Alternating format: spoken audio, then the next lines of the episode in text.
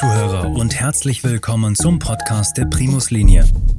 Marie Nauheimer spricht mit Gästen aus Kultur, Wirtschaft und der Frankfurter Gesellschaft, die einen Bezug zu Frankfurt und der Primus Linie haben.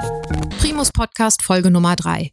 Heute zu Gast Claudia Geißler und Otto Völker von der Binding Brauerei. Wir unterhalten uns über unsere schöne Stadt Frankfurt und werfen aber auch einen Blick hinter die Kulissen dieses Unternehmens und lernen etwas über die Braukunst. Ahoi und herzlich willkommen heute von unserer Wikinger. Und ich freue mich ganz besonders, dass es eine neue Ausgabe von unserem Podcast gibt, unserem Primus Podcast mit zwei sehr spannenden Gästen, die ich euch natürlich auch gleich vorstellen werde. Ein herzliches Willkommen den Zuschauern auf Facebook und als ganz besonderes Goodie, wir sind jetzt kurz bei Instagram Live, das heißt, die, die uns jetzt zuschauen, die haben jetzt die Chance, einen kleinen, sagen wir mal, Sneak Preview zu bekommen zu dem, was heute hier Spannendes ähm, erzählt wird. Und wenn ihr es dann in voller Länge sehen wollt, dann werdet ihr das natürlich auf unserem Facebook-Kanal wieder sehen, beziehungsweise zum Hören ist es auf Spotify, Apple Podcast und den ähm, gängigen Podcast-Kanälen. Jetzt aber erstmal das Wichtigste. Ich möchte meine Gäste begrüßen. Ähm, wir freuen uns sehr, dass wir dafür zwei äh, spannende Gäste aus einer Firma gewinnen konnten, die genau wie die Primus-Linie äh, der Stadt sehr verbunden ist, die sehr viel Tradition mitbringt. Und ähm, es geht hierbei nämlich um die Binding Brauerei. Und da haben wir heute da einmal zu meiner Rechten den Otto Völker, das ist der Vorstand der Binding Brauerei. Und zu meiner Linken hat mitgebracht die Frau Claudia Geißler. Ähm, sie ist die Pressesprecherin und Marketingverantwortliche bei Binding. Herzlich willkommen an euch beide. Freut mich sehr, dass ihr da seid. Danke für die Einladung. Sehr gerne. Danke für die Einladung. Und ähm, ja, äh, lieber Otto, ich mache jetzt ganz unkonform nicht Ladies First, sondern fange mit dir an. Vielleicht stellst du dich unseren Zuhörern auch ähm, vielleicht selber kurz vor, erzählst was zu deiner Person, obwohl du ja natürlich hier in der Stadt sehr bekannt bist. Aber ich finde es immer schön, wenn da nochmal vielleicht ein paar Takte gesagt werden zur Person. Ja, herzlich gerne. Vielen Dank. Ja, mein Name ist Otto Volker, das hast du schon gesagt. Ich bin jetzt im, 42, im 43. Jahr in Frankfurt, also 42 Jahre voll. Und äh, ja, ich fühle mich als Frankfurter, bin ein Frankfurter. Wenn ich auch hier nicht geboren bin, die ersten 18 Jahre meines Lebens habe ich im Schwarzwald verbracht, da war es auch sehr schön. Aber die fantastische Stadt hier hat mich angezogen und nie mehr losgelassen. Und äh, deshalb bin ich jetzt hier. Irgendwann haben mich dann die Wege erst über Umweg Hotellerie. Ich habe eine Ausbildung bei Steigenberger gemacht hier in dieser Stadt. Und ja, ein paar Wanderjahre dazwischen in der Hotellerie kam ich dann auch nach dem Studium wieder zurück nach Frankfurt und dann ging es bald schon zu Binding. Also es war eher eine geschäftliche Entscheidung, hier nach Frankfurt dann zu kommen in diesem Fall, beruflich. Ja, also absolut, ja. Ich wusste, ich wollte von meinem Heimatort weg und ich wollte aber auch in eine Stadt. Und äh, mein Vater meinte dann, die nächste Stadt von meinem Geburtsort aus wäre Frankfurt. Da war ich erst ein bisschen so erstaunt. Ich dachte, ja, vor gibt es noch Baden, Baden, Freiburg und sonst was. Da hat er dann gemeint, wären alles keine Städte. Die nächste Stadt wäre Frankfurt. Und im Nachhinein muss ich sagen, er hatte recht. Alles jenseits von Frankfurt sind inzwischen gefühlte große Kleinstädte oder kleine Dörfer. Ähm, auf die schöne Stadt kommen wir sicherlich auch gleich nochmal zu sprechen. Erst nochmal kurz zu dir, Claudia, vielleicht ein paar Worte zu dir. Wer bist du, was machst du? Ja, Claudia Geisler. Ich bin äh, gebürtig aus dem Ruhrgebiet, Ecke Münsterland, mhm. habe dann in Münster Betriebswirtschaftslehre studiert, ähm, war dann vier Jahre in Köln, ähm, habe da auch schon für Bier gearbeitet. Also ich bin im Gerstensaft eigentlich bis heute treu geblieben in meiner beruflichen Laufbahn. Mhm. Und ähm, von Köln bin ich dann nach Frankfurt vor zehn Jahren gezogen und wohne hier auch in Sachsenhausen, kann immer mit dem Fahrrad zur Brauerei radeln, äh, was ich übrigens sehr gerne mache hier in Frankfurt, Fahrradfahren. Und ähm, ich erinnere mich noch an, äh, an die damalige Zeit in Köln Köln, als ich äh, Abschiedsfeier gegeben hatte, da hatten mir alle gesagt, Mensch, Claudia, wie kannst du denn von Köln nach Frankfurt jetzt ziehen? Ja, das war wie gesagt vor zehn Jahren. Und dann hatte ich ähm, mein Bewerbungsgespräch bei der Winding Brauerei. Ich glaube, beim dritten Gespräch, Otto, warst du auch dabei. Und das ist mir immer noch im Kopf geblieben, dass du damals gesagt hast, ähm, Frau Geister, man äh, weint zweimal in Frankfurt. Einmal, wenn man nach Frankfurt kommt und einmal, wenn man wieder gehen muss. Und äh, den Satz, den kann ich heute sehr gut nachvollziehen. Also, okay, also du erinnerst dich wahrscheinlich. als Frankfurterin quasi. Auf jeden Fall, ja. ja. Und hast es tatsächlich nicht bereut, hierher gekommen Nein, überhaupt nicht. zu sein. Schön. Und äh, wie wird man so zum Bierliebhaber? Also du hast gesagt, du hast vorher auch schon äh, was in dem Thema zu tun gehabt. Ja, ich hatte damals ein Praktikum gemacht ähm, bei der ehemaligen SAW Müller Deutschland äh, GmbH. Mhm Und ähm, das hat eigentlich ganz gut geklappt. Und dann hatte mich meine damalige Chefin nach dem Studium gefragt, Mensch, willst du nicht direkt hier einsteigen? Und da musste ich auch gar kein großes Bewerbungsgespräch führen, sind mich direkt dann dort eingestiegen und habe dann mehr für internationale Brands gearbeitet, also so tschechische, äh, polnische, habe eine italienische in der, in der deutschen Gastronomie eingeführt. Also auch sehr spannend, auch so in verschiedenen Bereichen, Trade Marketing, äh, Brand Management. Mhm. Ähm, und ähm, ja, das hat, das hat mir sehr viel Spaß gemacht, weil ich denke halt, Bier ist halt ein sehr emotionales Thema. Du hast halt automatisch immer bist du in dieser Feierabendstimmung drin. Ja. Und, ähm, und das Bier ist immer da, wo die Leute feiern, zusammenkommen, gemeinschaftlich. Und ähm, da macht es einfach das Spaß, Marketing. Ja, ja, das ist ja auch eine gewisse Parallele zu uns bei der Primuslinie. Das Schifffahren ist auch was, man hat Freude dran, es ist ein Freizeitvertrieb. und ähm, ja, die Primuslinie Binding, wir sind ja auch schon lange partnerschaftlich verbunden, arbeiten gerne äh, zusammen. Und ähm, ja, ich würde aber ganz gerne noch erstmal ein bisschen bei dem Thema Bier bleiben. Ähm, ich weiß nicht, ob der ein oder andere es vielleicht gar nicht weiß, aber vielleicht erzählst du uns ein bisschen was, äh, wie wird denn Bier überhaupt gebraut ähm, und ähm, was macht Bier so aus und so, so einzigartig oder wie kriegt man da verschiedene Nuancen hin? Ähm, wir haben ja eigentlich die Besonderheit, dass die Binding Brauerei immer noch hier im Zentrum von Frankfurt beheimatet ist und ich weiß noch, in meiner Kindheit war das immer herrlich, an diesen Kesseln in der, in der Darmstädter Landstraße vorbeizufahren. Ich habe mich auch damals immer gefragt, wie wird das überhaupt gemacht mit dem Bier? Also eine spannende Frage. Haben wir vier Stunden? also ich versuche es mal ein bisschen zu, ich versuch's mal zu komprimieren. Ähm, Bier ist in der, Tat, äh, in der Tat ein wahnsinnig interessanter, ein interessantes Getränk, gerade unter den alkoholischen Getränken, was ganz Besonderes. Ähm, ich ich hole jetzt mal ein bisschen aus. Wenn irgendwo ein Apfel vom Baum fällt oder eine Traube vom, vom Rebstock und er bleibt liegen, dann läuft dann Saft raus und dann kann eine Hefezelle drauf und fängt an zu gären und hast einen Apfel Apfelwein oder ein Apfelsaft. Ne? Und beim Bier ist es komplett anders. Diesen Saft, den müssen wir erst herstellen. Und das ist, äh, da beginnt jetzt schon die Braukunst. Und dafür braucht man dann auch die großen Kessel, die du als Kind ja schon gesehen hast, von denen ja viele denken, das sind, das sind Museumsgeräte oder sowas. Die sind absolut in Betrieb. Hier oben stehen übrigens die größten am Stück ausgeschlagenen Kupferkessel Deutschlands. Es gibt keine größeren in Deutschland, zumindest nicht aus Kupfer. Aber zurück zu dem Bier. Was machen wir? Wir brauchen einen Rohstoff. Rohstoff ist im Prinzip jegliche Form von Getreide. Nicht in Deutschland, aber weltweit wird Bier aus Mais, aus Reis, aus Gersten, Rocke, Weizen, Hafer. Eigentlich kannst du aus jedem Korn ein Bier machen. Aber wir wissen alle, in Korn ist Mehl drin. Aus Mehl kannst du nicht so gut ein Bier machen, kriegt wird eher einen Kuchen. Ergo, da muss noch was passieren. Und zwar, wenn das Korn keimt, dann ähm, sorgen Enzyme dafür, dass aus der Stärke, die wandelt sich um in Zucker. Also die Stärke ist das Mehl in diesem Korn. Die wird zu Zucker. Dabei bläht sich dieses Körnchen ein bisschen auf und dieses Korn nennen wir dann Malz. Also aus dem Gerstenkorn wird ein Gerstenmalz, aus dem Weizenkorn wird ein Weizenmalz, sonst könnte man jetzt beliebig weitermachen. So, und dieses Korn ist dann ein bisschen dicker, ein bisschen größer, das kannst du hier schön im Mund stecken, kauen, ist schön süß. Und diese Süße brauchen wir, das ist der Malzzucker. Ja, wie kommt man an Malzzucker in einem Korn? Relativ schwierig. Mit dem Hammer kleinhauen geht nicht. Also wir geben den in eine große Schrotmühle rein. Da wird äh, praktisch so ein grober Schrot gemacht. So sieht ein bisschen aus wie ein bisschen kleineres Müsli, sage ich mal. Na, das rieselt dann in diesen Kessel rein. Ja, und da geben wir einfach nur Wasser dazu und kochen das fleißig. Wir machen dann praktisch wie so ein Tee, ne? Und aber mit, wir, wir stellen da kein Tee, sondern ziehen diesen Zucker raus, dass wir so eine süße Flüssigkeit kriegen, die man übrigens auch so sich vorstellen kann wie ein bisschen ein Brotgeschmack. Wenn du Brot lange kaust, ganz lange im Mund kaust, dann machst du auch aus der Stärke diesen Zucker. Dann wird das Brot plötzlich im Mund süß und in, in äh, am Amazonas oder in, in, in so bei Ureinwohnern wird auch häufig dann schon so Alkohol hergestellt, dass Maniokwurzeln oder Kartoffeln irgendwie gekaut wird, wenn die wohin gespuckt das Süße und auf einmal gärt das auch. Aber die machen das anders, wir machen das ja ordentlich, äh, absolut äh, rein, nach, nach deutschem Reinheitsgebot. Und dann stellen wir dieses, ähm, dieses Gebräu, kann man dann fast sagen, her. Und ähm, dann haben wir diesen Sud, der erstmal süß ist. Dann muss man die Spreu quasi vom Weizen trennen. In dem Fall trennen wir den Treber von der Flüssigkeit. Diese Flüssigkeit, die dann übrig bleibt, die, wenn die getrennt ist, versetzen wir die mit Hopfen. Das ist ein ganz wichtiger Bestandteil. Dann kommt der Hopfen dazu. Und dann wird er nochmal gekocht. Jetzt sind wir schon mittendrin in der Rezeptur. Welches Malz nehme ich? Welchen Hopfen nehme ich?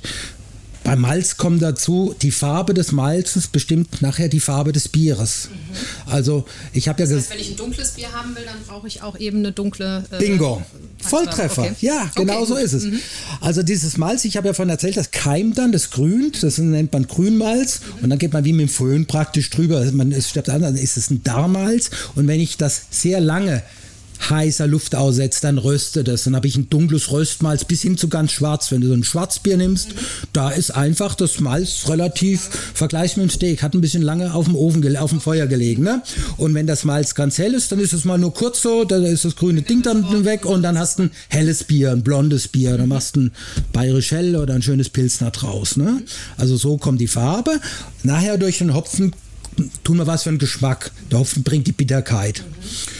Ja, und dann gibt es ein Spiel zwischen der Malzsüße und der Hopfenbittere, das hat dann mit der Gärung zu tun. Wenn einer ein bisschen in Chemie aufgepasst hat, dann weiß er, ne? Hefezellen zerlegen den Zucker in Alkohol und in Kohlensäure.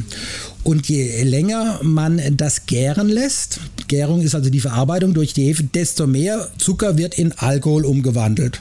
Beim Wein, wenn es komplett durchgegoren ist oder beim Apfelwein, ist der trocken. Und Apfelwein, der ist dann auch immer richtig sauer meistens, wenn er trocken ist. Ne? Deshalb, ja, deshalb, das kann man auch beim Bier machen. Dann hast du ein schönes trockenes Bier, dann brauchst du nicht so viel Hopfen. Wenn du aber da ein bisschen Restsüße drin lässt, und das haben so die meisten Lagerbiere, die bayerischen oder auch ein Weizen, die haben so eine süße Note noch.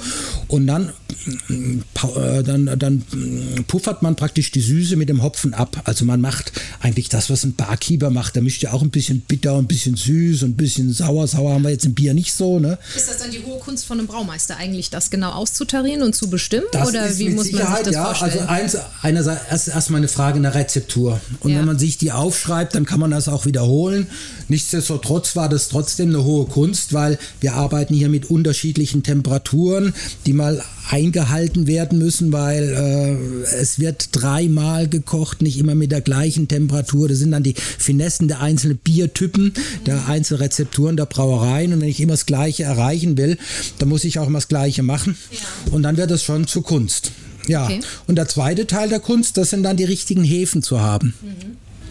Denn ähm, die Hefe entscheidet nachher darüber, ob das Bier ein bekömmliches ist oder ob ich nächsten Tag mit dem dicken Kopf rumlaufe. Und ähm, da kann man in der deutschen Brauindustrie sagen, der, der es beherrscht, und das tun zum Glück die allermeisten, deshalb ist die deutsche Braukunst auch so hoch gelobt. Weltweit? Da, ja. weltweit, ja. Äh, das Bier kann man in der Regel trinken, auch von unseren Wettbewerbern, muss ich äh, gestehen, ist aber auch in Ordnung. Es gibt viele süffige Biere, das stimmt. Ja. Äh, das kann man bestätigen. Ja, aber jetzt waren wir noch nicht ganz fertig. Das Bier ist dann irgendwann vergoren. Ja braucht es noch eine gewisse Reifezeit. Es wird dann umgepumpt von den Gärtanks in Lagertanks und da kriegst du noch Ruhe und Zeit zum Reifen. Und äh, ja, wenn dann so ein Bierchen an Ostern fertig ist, dann kann man es auch mal dann zum Sommer hin abfüllen in ein Fass oder eine Flasche und dann in den Genuss, zum Genuss in Bierkarten bringen. Aber es ne? ist tatsächlich im Sinne der Ingredienzen Hopfen, Malz und das Wasser. Ja, wir sollten jetzt, also im Reinheitsgebot stehen die drei so drin der Fairness muss man sagen, Hefe gehört auch rein. Aber als das Reinheitsgebot vor 504 Jahren entwickelt wurde, kannte man die Hefe nicht. Die hat erst Louis Pasteur im 19. Jahrhundert entdeckt. Und deshalb kann man nach dem Reinheitsgebot rein theoretisch auch ohne Hefe brauen.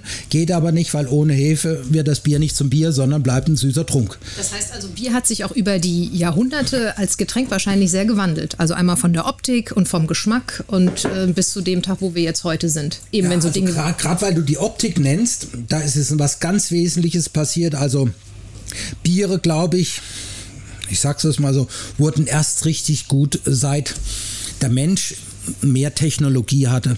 Fangen wir mal bei Malz an. Überleg mal, so fieses, kaltes Klima im Mittelalter, wie kriegst du da das Malz trocken, nachdem du es eingeweicht hast, damit, damit dieses Korn äh, gewachsen ist? Ja gehe davon aus, dass die Biere früher, also ich sag mal vor dem 19. Jahrhundert, eher schwarz und dunkel waren und alle geschmeckt haben so ein bisschen nach Rauchbier. Die haben wahrscheinlich geschmeckt wie ein Pitty Scotch Whisky, wie ein richtig torfiger schottischer Whisky. Ganz einfach, weil die ja irgendwo trocken werden mussten und das muss ja auf dem Feuer getrocknet werden. Dann, hat man Dann hast du einfach diesen Rauchgeschmack und noch heute gibt es eine Region in Oberfranken bei Bamberg, da wird heute noch ein Rauchbier gebraut. Mhm. Das, da kann man sich drauf eindrücken, das ist aber nicht eben einfach. Das ist speziell wahrscheinlich, ne? Das ist very Das special. ich. Nach dem dritten Glas kann das so langsam dann auch schmecken. Aber äh, das wurde alles anders mit der Technik. Das war deine Frage. Okay. Ähm, und ähm, ich, ähm, genau, ich glaube, haben ja gerade noch ein bisschen äh, Handygeräusch im Hintergrund. Oh, oh. Oder hat ein Wecker geklingelt. Irgendein Wecker hat ähm. Aber vielleicht nochmal so bei der Entwicklung des äh, Biers bin ich auch ein bisschen jetzt beim Thema Marketing mal bei dir. Wo, wo geht der, was haben wir denn heute noch so für Phänomene und wo geht der Trend hin? Also ich habe das Gefühl, wie bei vielen anderen Dingen, manchmal ist es fast ähm, zu viel, die Auswahl, die man hat. Und ähm, wie, wie, wie macht ihr das? Also schaut ihr dann immer so ein bisschen genau, also wie beo- beobachtet man so einen Markt, sage ich mal? Und was macht man dann? Also man greift natürlich auch schon auf die, äh, auf die Unterlagen von den Marktforschungsinstituten zurück, also den großen zum Beispiel unter anderem GfK, ja, ähm, und guckt sich da den Markt an und die Trends ähm, und die gehen ganz klar eigentlich schon, also der Trend ist schon zum Hellen auch. Natürlich muss man mal gucken, dass es auch irgendwo zur Marke passt, weil, sag ich mal, so Helle kommen eher aus dem bayerischen, ähm, bayerischen Segment, obwohl man dazu sagen muss, lustigerweise ein Export, der ein Markt, der eher schrumpft, was ich eigentlich überhaupt nicht verstehe, weil Export äh, liebe ich halt, also vom Geschmack her. Aber Export ist tatsächlich auch ein helles. Also ähm, man könnte auch jetzt auf unserem Binding-Export ein Frankfurter Helles draufschreiben. Ich weiß nicht, ob es da die Leute vielleicht ein bisschen mehr trinken, trinken ähm, aber ähm, also oft hier am Main sehe ich eigentlich auch, auch junge Leute mit dem Export äh, rumlaufen. Ja, deswegen ähm, ganz interessant. Ähm, und dann geht natürlich der Trend auch so ähm, zu alkoholfreiem Bier, also mit wenig Alkohol. Ähm, da geht schon der Trend hin, ja. Ja. Und, äh, was ist dein Lieblingsbier? Ähm, das ist tatsächlich Binding Export. Also, Okay. weil es schön süffig ist, ist ein ähm, helles, äh, kann man ganz locker trinken und Man ähm, findet es heute leider nicht mehr so viel. Ne? Also ein paar haben es doch noch, ne? Ja, genau. Okay, und sonst gut. halt natürlich jetzt unser, unser Rata Naturtrüb. Also das haben wir letztes Jahr entwickelt und ähm, jetzt im Sommer trinke ich das nicht ganz gerne. Ist erfrischend, hat auch nur 2,5% Alkoholvolumen. Ähm, und dann noch ein drittes Bier, das ist das äh, Winning Naturtrüb, weil das hatte Otto gesagt, also die früher Biere waren, das waren tatsächlich noch ähm, naturtrübe Bier, Mhm. Biere eher, weil man da noch nicht die Filtersysteme hatte. Mhm. Und ähm, so ein schönes Naturtrüb aus dem, aus dem Steinkrug, das mag ich auch ganz gern, so ein schönes kaltes. Und wie ist es bei dir? Deine Lieblingssorte? ähnlich, aber ich bin da ähm, jahreszeitlich im Wechsel. Also ich, ich liebe immer unser schönes äh, Binding Römerpilz. Das trinke ich wahnsinnig gerne. Aber genauso gibt es bei mir Tage, wo ich wahnsinnig gerne unser Export trinke. Das Export dann eher im Winter, aber im Winter trinke ich auch noch sehr gerne unseren Carolus Doppelbock, der starke. Das ist was ganz Feines. Und da äh, schleppe ich mir auch immer einen Kasten noch mit in den Sommer, weil zum Grillen tut der auch richtig gut. Dann, Okay. äh, so mal zwischendurch. Es gibt sogar Kenner, die behaupten, ähm, nach einer Jahr Lagerzeit ähm, schmeckt er richtig gut. Okay. Der hat dann aber auch ein paar mehr, ich will gerade sagen Umdrehungen, aber äh, ein bisschen aber mal äh, Jetzt ne, ganz im Ernst, wenn du das jetzt, ja, also vollkommen richtig, der hat um die 7,5 Prozent Alkohol. Nur wenn man das mit einem Wein vergleicht, jeder normale Wein heutzutage hat 13, 13,5, manche 14 Prozent. Also ist immer noch halb so viel äh, wie bei einem Wein. Da sehe ich mich als Brauer oder als Verantwortlicher an einer Brauerei oft auch äh, nicht so richtig beurteilt von, in der Kommunikation. Immer, immer wenn der böse Alkohol gezeigt wird, wird Bier gezeigt und wenn der Wohlfühlalkohol gezeigt wird, dann ist es der, Der Wein, Wein. und der hat aber dreimal so viele Umdrehungen. Und insofern sage ich, eigentlich ist Bier ein relativ alkoholarmes, bekömmliches Getränk und zwar ein ganzjahresgetränk und äh, so bin ich auch mal irgendwann beim Bier gelandet. Und es gibt ja auch einige alkoholfreie Varianten, muss man Das ehrlicherweise noch mal sagen, dazu. die tatsächlich auch schmecken. Beim Wein kann ich das nicht bestätigen. Da muss ich Also jetzt mal ganz stolz Eigenlob machen. Wir waren diejenigen, die alkoholfreies Bier trinkbar gemacht haben. Äh, Klausthaler ist äh, in den Laboren der Winding Brauerei entstanden und es war und ist der Erfolg, es ist aus dem letzten Jahrhundert aus meiner Sicht die absolute Bierinnovation. Und ich weiß noch, wie der Markt gelacht hat, als wir das gebracht haben und ob wir jetzt bekloppt und bescheuert sind, ja, aber das ist ein echter Markt, weil er eben den Biergenuss und den Biergeschmack bietet und trotzdem bleibt es halt klar im Kopf. Und das ist ja auch was Feines, ne?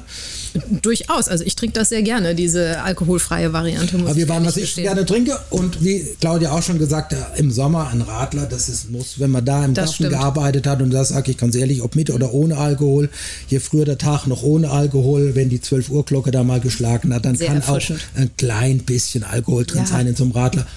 Also wenn es nicht jetzt ein Arbeitstag ist, dann Ist natürlich klar. nicht. Aber und das ist das neue eben Radler Naturtrüb, ne, was du gerade angesprochen Genau, ja. hattest. Okay, das gibt's aber noch nicht alkoholfrei als alkoholfrei. Das gibt's noch nicht, nee. Wir sind Prozent, wie gesagt, sind tatsächlich ja nicht ganz so äh, ähm, ganz so viel. Ne?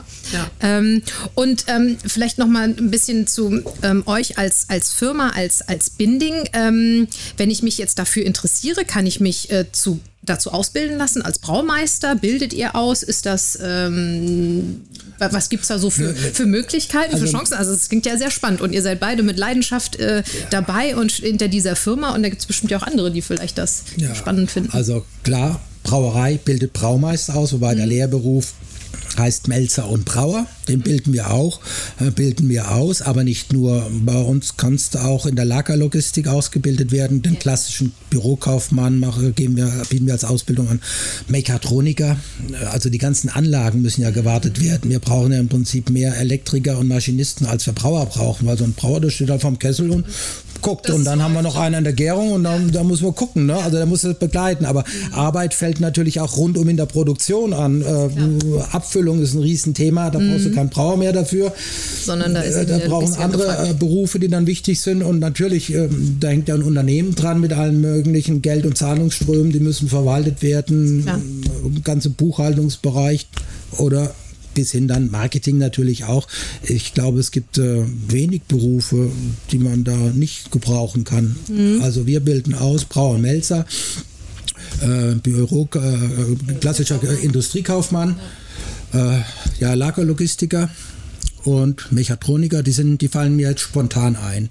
Dann haben wir auch schon äh, Also schon mal eine ganze Reihe. ja, und da kann man auf unser Portal gehen, das können wir nachher vielleicht einblenden. Genau, das machen wir dann in den, genau, in den Show Notes können wir das dann alles noch äh, markieren. Und, genau, und wenn da dich jemand. Interesse hat, kann er da drauf gehen und, äh, und mal reinschauen, ob was für ihn dabei ist.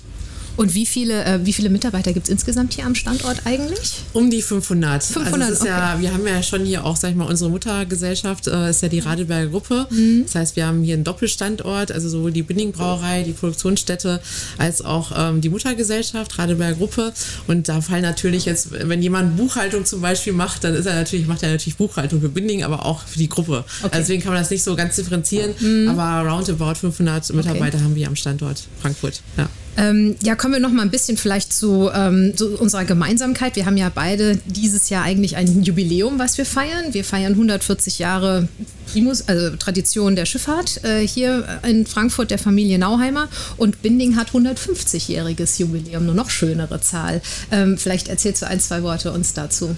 Ja, am ähm, 1.8.1870 hat unser Gründer Konrad Binding die Binding Brauerei gegründet, damals im, äh, in der Altstadt in, am Garküchenplatz und ist dann schon sehr äh, schnell gewachsen, sodass er elf Jahre später nach Sachsenhausen, in Sachsenhausen eine größere Brauerei brauen musste und ähm, da sind wir jetzt heute noch zu Hause und äh, wir freuen uns sehr, 150 Jahre Binding, aber natürlich jetzt in diesen schwierigen Zeiten ist es ein bisschen schade. Also wir haben vor einem Jahr ähm, ein Projektteam angefangen, äh, wo es darum ging, im Brauereihoffest äh, auf, die, auf die Beine zu stemmen. Und ähm, ja, da steckte schon sehr viel Herzblut hinter, viele Vorbereitungen wurden getroffen, welche regionalen, bei uns ist ja auch immer wichtig als Marke Regionalität zu lieben und zu leben, weil das ist auch für mich halt, sag ich mal, so der USP einer Marke, einer regionalen Marke gegenüber nationalen Marken und haben uns da sehr viele schöne Kooperationen auch auf dem Brauereihoffest überlegt, aber ja, das ist ja dann alles leider ins Wasser gefallen.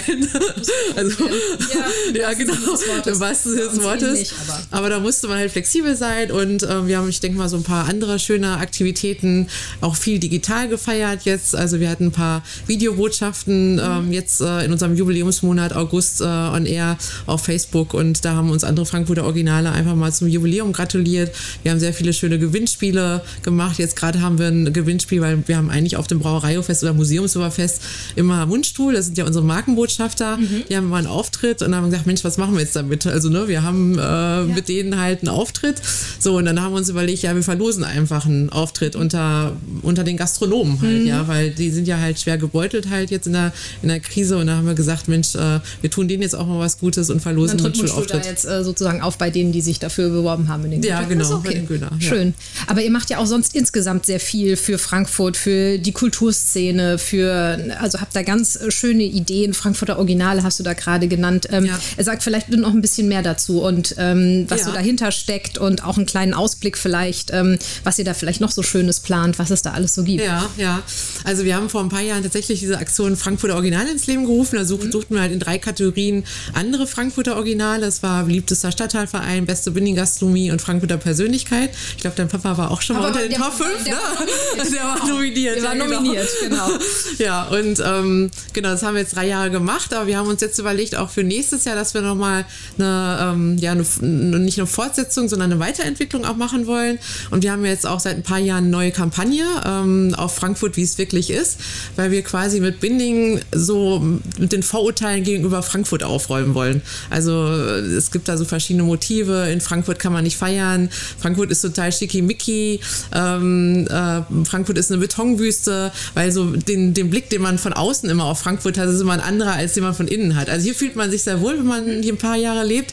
Aber wenn man nach Frankfurt, wie ich es vorhin eingangs sagte, nach Frankfurt ziehen muss, sage ich mal erstmal, so beruflich zum Beispiel, dann kann man sich schon vor, viele Vorurteile anhören. Ja, das ist doch so eine Banker, Schickimicki-Stadt und da kann man nicht feiern. Und, ähm, und äh, damit wollen wir halt auch räumen, weil du hast ja schon, also von der, von den, von der Zielgruppe hast du hier 30 Prozent ähm, Frankfurter, also mhm. richtig äh, gebürtige Frankfurter und 70 Prozent zugezogene. Mhm. Also es war ein sehr spannendes Thema, das mich auch im Marketing die ersten Jahre sehr beschäftigt hat, mhm. ähm, um Frankfurt erstmal aus Marketing, aus der Marketingbrille zu verstehen, ja. Klar. Weil wenn du in, über Köln redest, hast du sehr viel, sehr schnell so ein Kölner Lebensgefühl mhm. oder aus dem Ruhrpott, so das Feeling kriegst du auch sehr schnell, aber Frankfurt, das hat mich sehr lange beschäftigt. Mensch, wie ist denn das, das Lebensgefühl? Genau, hier, ja? das sind ja sehr, ist ja sehr gemischt hier, genau, eben, wie du sagst, sehr, sehr viele oder verhältnismäßig viele, die erst hierher ziehen und zugesungen und eigene wahrscheinlich eben auch ja, Trends wie auch immer mitbringen genau. oder Geschmäcker und ganz anders ticken. Ne? Ja, statt der Kontra Kontraste halt, ja. Genau.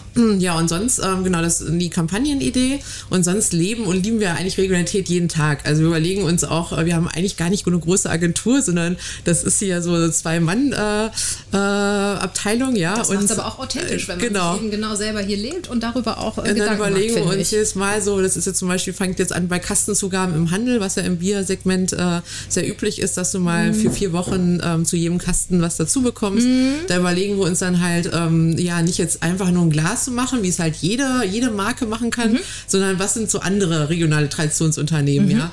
Also da hatten wir zum Beispiel auch schon oft eine, äh, eine Aktion mit Kornmeier, -hmm. haben uns einen Winning Biersenf überlegt. Also das hat dann natürlich immer ein bisschen. Nochmal so ein extra Pfiff sozusagen äh, zu geben. Finde ich ja. sehr schön. Und äh, nächstes Jahr haben wir uns da vielleicht ein ähm, so ein Gebäck, was mit Gebäck überlegt. Oh, okay. Also da sprechen wir gerade mit einer Frankfurter ja. Bäckerei. Mhm. Und ähm, ja, und äh, nächstes Jahr wollen wir noch mal ein bisschen so mit einem Fotowettbewerb ähm, mhm. was machen, ja. Also wie gesagt, wie, wie bei unserer Kampagne hinter das Offensichtliche schauen. Also nicht nur eben diese Banker Skyline-Geschichte, sondern mhm. da sollen uns die Leute einfach zeigen, wie sie ähm, quasi aus ihrer Blick, aus ihrem Blickwinkel Frankfurt, Frankfurt sehen, ja, genau. Kennen sehen also dein Blick auf Frankfurt, ja. Ja, quasi. okay. Aber da gibt es bestimmt viele schöne verschiedene. Ja. Ähm, vielleicht bleiben wir nochmal bei Frankfurt, unserer, in unserer Stadt. Ähm, mhm. Wie hast du so Frankfurt im Wandel der Zeit ähm, erlebt, in den Jahren, wo du hier bist? Was ähm, ist besonders schön? Was macht es einzigartig? Wo könnte es vielleicht sich auch noch ein bisschen mausern, verbessern? Ich weiß nicht. Das ist ja immer ganz, ganz spannend. Also als ich hierher kam, 78 war das, war das Geniale an Frankfurt, diese Freiheit, die eine Stadt ausströmt. Ne? Und dieses Selbstbewusstsein der Menschen hier, die Selbstbewusstheit, die null arrogant ist, die sind die Frankfurter, die Ur-Frankfurter sind echt coole Kumpeltypen, mit denen wirst du auch schnell warm und ich horche mal und ich bin der und der. Mit denen wirst du schnell warm, das ist schön. Damals war ja das noch im Ausklang der 70er mit vielen Protesten, mit vielen Steinewerfern und große Demonstrationen. Trotzdem fand ich das hier genial, weil es einfach Freiheit war. Es war von der Optik noch nicht so schön. Es hat ein paar Jahre gedauert, bis ich erstmal den Schweizer Platz ohne zwei Meter hohe Verbretterung gesehen habe, bis ich die Zeil erstmal gesehen habe. Es war da gerade Zeit der U-Bahn-Bau. Ja, und ähm, dann wird's, ja, ja, also, und, und da hat es dann mal so einen Schlag getan, so Anfang der 80er, 83 oder da wurde es dann auf einmal schön, weil die Bauzäune alle weg waren. Ja, und dann fand ich ein großer Step war dann 2006, als die WM da war. Vor der WM war hier unter den Brücken, ich weiß noch, ich bin zur Berghausschule gegangen, da habe ich dahin immer geparkt, war ein mhm. riesen Parkplatz. Irgendwann war er weg, denke ich, wo, wo stellst du jetzt dein Auto hin? Es ging. Ja. ja. und hier, unter, als meine Jungs klein waren, ich kam vom Weihnachtsmarkt nach Hause, da bin ich mit denen hier mit der Hafenbahn gefahren. Unter jeder Brücke war ein Obdachlosenslum. Mhm. Das hat man, das vergisst man. Ja, und die äh, Weseler Werft war noch ein großer Kohlehaufen, ein großer Schrottplatz. Genau dahinter und zu 2006 weiß ich noch, dann wurde unterhalb an der Ruhrorder Werft eingesät und plötzlich war da grün. Und im Rahmen der WM ist hier wahnsinnig viel passiert. Das war toll. Das hat dieser Stadt nochmal einen richtigen Impuls gegeben. Und ich glaube, da ist diese Stadt irgendwo als Küken aus ihrem Ei geschlüpft, wo sie plötzlich schön wurde. Bis dahin war die in der Fernwarnung eher diese problematische, schwierige Stadt und auf einmal waren viele Menschen hier, die gesehen haben, das ist eine lebenswerte Stadt. Dann hat es ja hier diese große äh, Tribüne gegeben, von der jeden Morgen äh, über, immer, immer, immer ähm, übertragen wurde in den Medien und da sind dann auch die, äh, die Skyline ist dann mal in den Medien gekommen. Ich glaube, da hat Frankfurt einen richtigen Drive ins Positive gekriegt, ja, und seither ist wieder viel passiert. EZB, klar, der Hafenpark da ist gigantisch. Dass es jetzt die Großmarkthalle nicht mehr gibt, ist einerseits schade, weil die hat schon ein eigenes Flair gehabt, einen eigenen Duktus in der Zeit. Das Leben ging nachts los und ja, morgens war das der Hit und mittags war eigentlich Ruhe und dann ging es wieder los. Aber mhm. dieses Flair hat man schon noch ein bisschen auch in der Kleinmarkthalle, wo mhm. sich ja jetzt auch Tu Frankfurt trifft. Insofern glaube ich, hat die Stadt viele ihrer Hausaufgaben gemacht. Jetzt gilt es, äh, dass man eine Stadt für alle bleibt. Also ich weiß noch, der Planungsdezernent vor 30 Jahren, Martin Wenz, der, der äh, diese, diese Thematik entwickelt, Leben am Fluss. Mhm. Das ist ja wunderbar umgesetzt, auch wenn dann später andere dafür die Meriten reingesteckt haben. Und ich glaube, jetzt ist einfach wichtig, dass die Stadt lebenswert bleibt, und zwar lebenswert für alle, dass es eben den Eingleis ist, ist nicht nur Freizeit, Erholungs- und Grünfläche. Ich kann nicht überall Rad fahren. Gewerbetreibende müssen auch, ja, wir haben genau. vorhin ein bisschen Probleme gehabt, unsere, unser Equipment hierher zu bringen.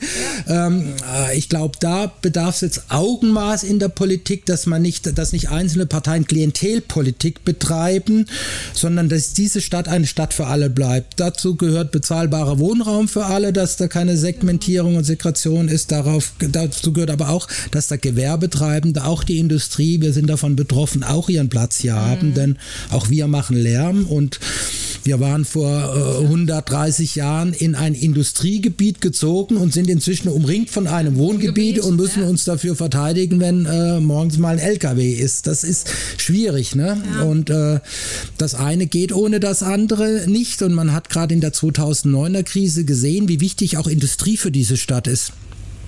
Denn die Banken lagen plötzlich am Boden, aber der Industriepark Höchst und ein paar andere Unternehmen, auch wir, wir haben es gerissen. Wir haben den Gewerbesteuersäckel der Stadt wieder gefüllt, die Industrie und es, und es war nicht die Banken, wie man oft fälschlicherweise wahrnimmt. Und wenn ich jetzt gerade bei den Banken bin, will ich auch nochmal ein Plädoyer dafür äh, halten, Frankfurt ist keine kriminelle Stadt, auch wenn die in den Statistiken immer als die Kriminalhauptstadt oder kriminellste Stadt Deutschlands dargestellt wird, was statistisch stimmt. Wir sind klein, wir sind nur 700.000 Einwohner, wir sind keine Millionenstadt und alle Zollvergehen, alle Einreisevergehen, alle Passvergehen am Flughafen, Flughafen klar, werden auf Frankfurt Flughafen. gebucht. Jede internationale Bank, äh, wenn du hier Kunde bei der DB bist und kriegst in Rio de Janeiro deine Kreditkarte geklaut, wird hier gerechnet. Wird hier gerechnet, ja. ja. Und insofern, ich fahre hier nachts um 12 mit dem Fahrrad durch die Stadt raus nach Schwanheim, wo ich wohne.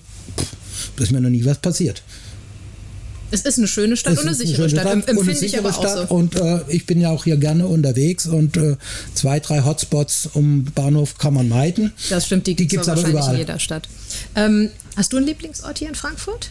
Uh, oh, es gibt viele, ja. Zwei also, dann bitte. Zwei. Zwei bitte. Also was ich total gerne mache, samstags einkaufen in der Kleinmarkthalle, beziehungsweise eigentlich noch äh, lieber am Konzi-Markt, Bauernmarkt. Also ein, auch mal shoppen, shoppen, trinken. Dann, weil ich auch sehr gerne koche, halt einfach mhm. äh, ein bisschen einkaufen, äh, frisches Obst, frisches Gemüse und äh, gutes äh, Rindfleisch oder Hühnchenfleisch, ja. weiß man, wo, wo, wo es herkommt, ja. Ähm, was ist noch mein, mein Lieblingsplatz? Am Main tatsächlich. Also Schön. ja, ja. auf, auf dem Schiff zum Beispiel, ja. Ähm, Meine ist schon schön. Main ist schon schön, ja. Park, also so der ganze Grüngürtel. Also ich bin da gerne mit dem Fahrrad unterwegs, fahre auch dann gerne mal die Nidda entlang. Also ähm, ich liebe, ich würde auch nie wieder in eine Stadt ohne einen Fluss, äh, die halt keinen Fluss lebt, ziehen. Also ich liebe das halt, ja. Ich finde, das kann man noch ein bisschen optimieren. Also ich fand zum Beispiel dieses Projekt mit dem, mit dem Badeschiff, was leider ja so ein bisschen in Sand verlaufen ist, äh, was natürlich auch so ein bisschen an der Politik vielleicht auch liegt.